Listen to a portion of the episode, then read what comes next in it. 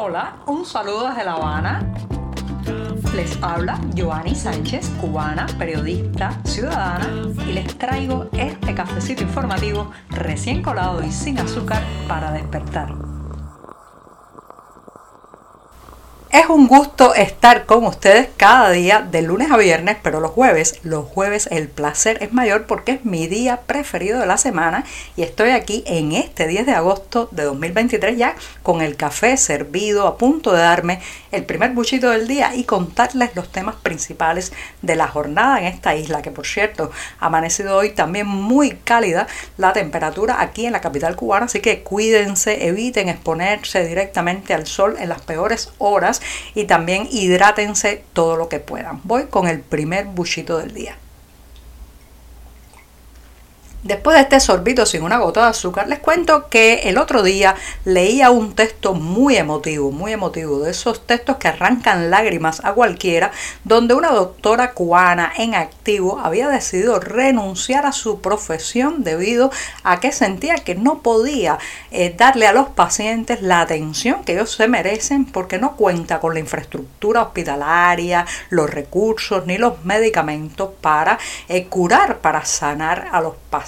Era un texto, reitero, bastante emotivo porque esta mujer recordaba que ella siempre, durante toda su vida, desde que era muy pequeña, decidió y soñó con ser doctora. O sea, era algo que le latía, que lo llevaba en las venas y de pronto había tenido que renunciar a una parte de sí misma ante la evidencia de que no puede ejercer con dignidad el, la medicina. Bueno, pues déjenme decirles que ese caso parece que se ha ido repitiendo y junto al éxodo masivo que está ocurriendo en la isla se ha llevado a parte importante del personal sanitario cubano. Sí, como escuchan, según el más reciente anuario estadístico sobre salud y asistencia social eh, publicado por la Oficina Nacional de Estadísticas e Información que todos conocemos como la ONEI, bueno, pues la isla perdió en un año 12.065 médicos a los que hay que sumar, señoras y señores, más de 3.000 estomatólogos y más de 7.000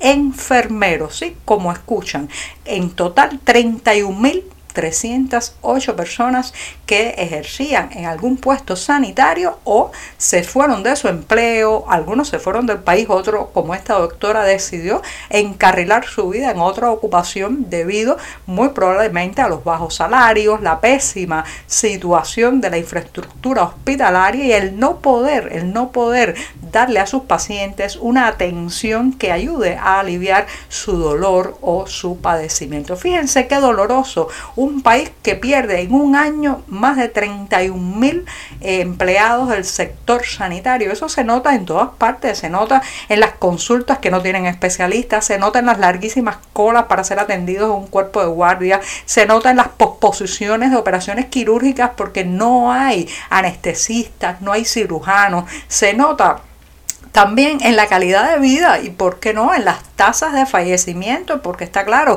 que si alguien llega con una urgencia a un hospital y no hay personal para atenderlo, está claro que peligra muchísimo su vida. Imagínense ustedes que esto además es una tendencia que va en aumento y no solamente es doloroso para los pacientes, para las personas que reclaman una atención médica, es doloroso para el enfermero, para el doctor, para el anestesista, que tienen que renunciar al trabajo que aman. Una vocación, señoras y señores, es como respirar, usted necesita dedicarse a eso, hay fuerzas internas que le dicen que esa es su pasión, que ese es su amor, que eso es lo que usted siempre ha querido hacer, renunciar a ser médico por las circunstancias materiales debe ser una de las cosas más dolorosas que se puede vivir en cuanto a profesión. Bueno, pues así lo, está, lo están viviendo muchos, miles probablemente de sanitarios a lo largo de todo el país y reitero, la tendencia es que va a continuar siendo así.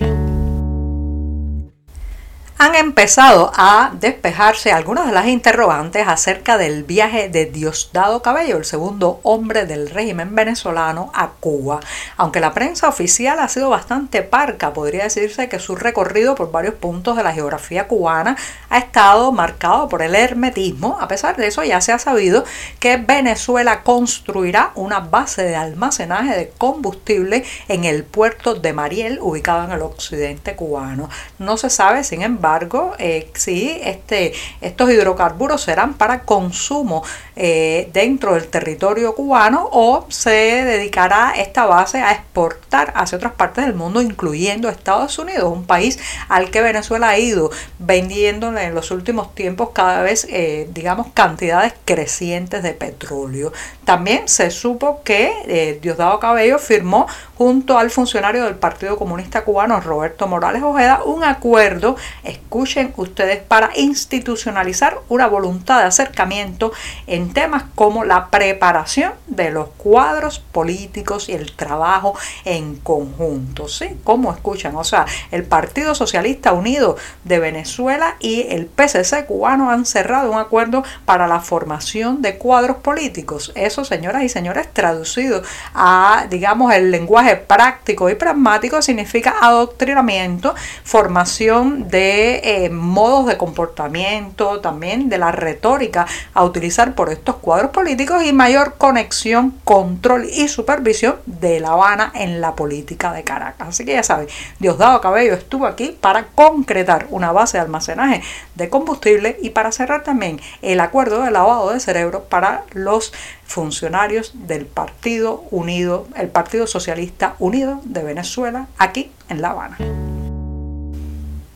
El malestar popular crece cada día de cara a la llamada bancarización que les he explicado en este programa. Se trata de un paquetazo de medidas financieras impuestas por el oficialismo que buscan, según las autoridades del Banco Central, reducir ese efectivo, esa moneda o papel moneda cubano que está circulando fundamentalmente en el mercado informal, a través también de los circuitos de las pequeñas empresas, los trabajadores por cuenta propia o las cooperativas. Se trata de empujar cada vez más a los ciudadanos a las operaciones electrónicas y eh, a, estas, eh, a este sector privado también a que haga todas sus operaciones la mayor parte de sus operaciones financieras a través de estas pasarelas electrónicas de pago.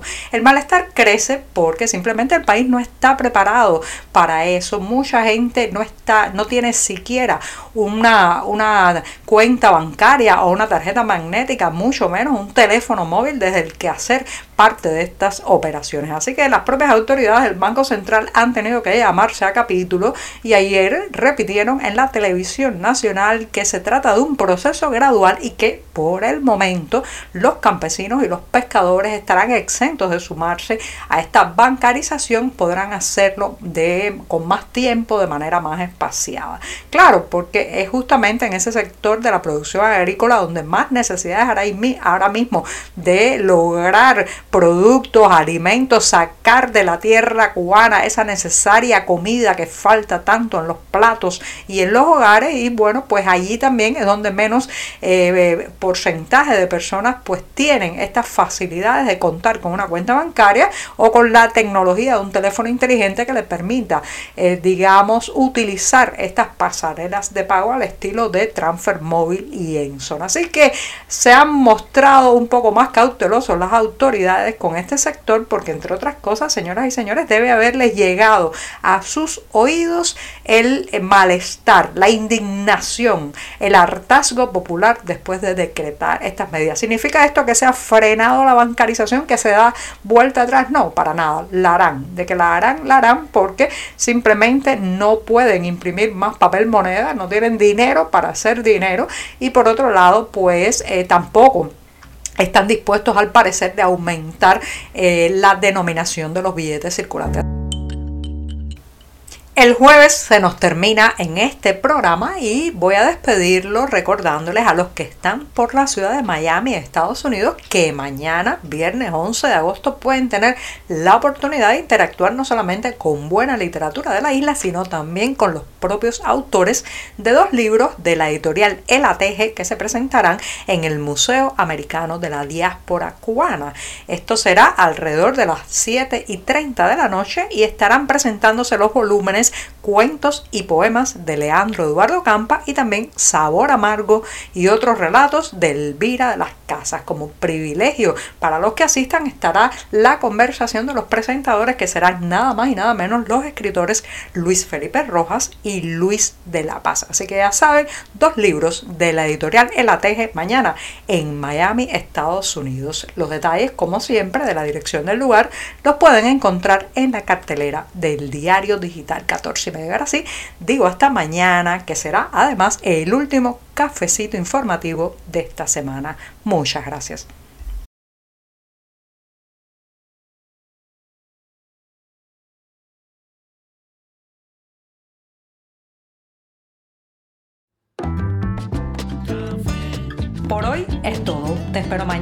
La misma hora. Síguenos en 14medio.com. También estamos en Facebook, Twitter, Instagram y en tu WhatsApp.